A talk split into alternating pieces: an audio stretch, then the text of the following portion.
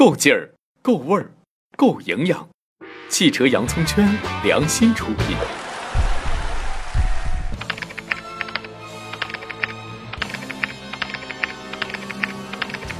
Mes chers compatriotes, la France a été attaquée trois jours de suite. Mercredi, avec l'attentat contre Charlie Hebdo, qui a fait 12 morts et plusieurs blessés graves. Jeudi, avec euh, le meurtre d'une policière municipale et l'agression d'un employé de Montrouge. Et aujourd'hui, avec deux prises d'otages, dont l'une à Paris, porte de Vincennes, qui a fait quatre morts. La France, elle a fait face. D'abord, j'exprime euh, toute euh, ma solidarité. Mais la France, elle a fait face parce que quand elle surmonte une épreuve, c'est une tragédie pour la nation et c'est une obligation pour nous. 小伙伴们，大家好！今天来聊一聊飙车的话题。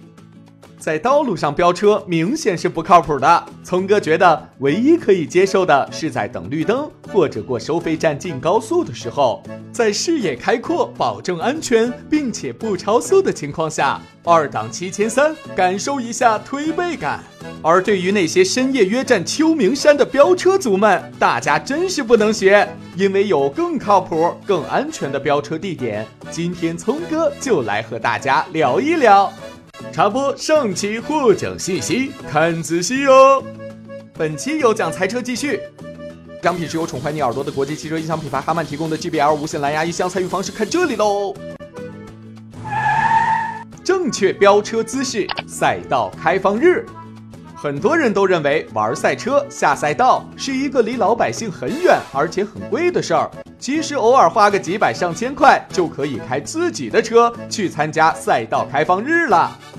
聪哥也帮大家整理了一个中国部分城市赛道的开放日信息，有兴趣的小伙伴微信回复“赛道”就能看到了。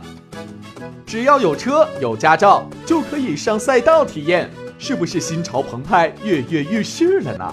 但是聪哥还是要唠叨几句。注意事项一：刹车。开家用车上赛道一定要注意的就是刹车。我们日常开车，制动减速的动作一般都比较缓和，制动强度也不会很大。但来到赛道上，除了大油门疯跑、全力制动的情况也会非常频繁，强度和频率都会大增，所以积累在制动系统上的热量将是日常的 N 多倍。而高温是制动系统的大敌，会造成热衰减，使摩擦系数大大降低。这是个什么情况呢？我们有请 AMS 车评的评测老师来给大家讲个亲身经历。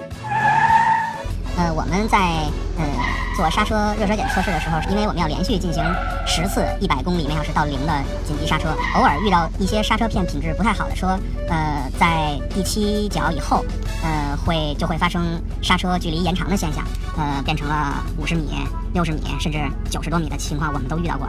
那通过脚感也能明显就是感觉到呃刹车热衰减的过程。嗯，前几脚你踩下刹车的时候，ABS 都是非常清晰的哒哒哒哒哒的这种顶脚来告诉你 ABS 在工作。但是开始发生热衰减以后，ABS 因为它的刹车力不够了，它的 ABS 就会渐渐的不工作，就是直至就好像是刹车片上抹了油，你怎么踩踏板，踏板都不会给你给你一个 ABS 的反馈，而且刹车踏板的呃踩下的距离也会越来越长，所以你的刹车会变得非常深，呃，甚至完全失灵。所以说，咱们一般家用车在赛道上开个两三圈就基本歇菜了，需要一定程度的冷却，不然开得正爽，结果突然刹车衰减冲出赛道，还是有一定危险性的。注意事项二：轮胎。虽然并不需要大家的车特意换上一套运动型轮胎，但是轮胎状态的检查是必不可少的。因为赛道的路面为了增大抓地力，相对平常的马路要粗糙很多，对我们的轮胎不会太友好。再加上比平时更加激烈的驾驶，磨损速度也会更快。如果遇上高温，再加上轮胎本身胎压异常，磨损过大，那么爆胎的风险也会大增。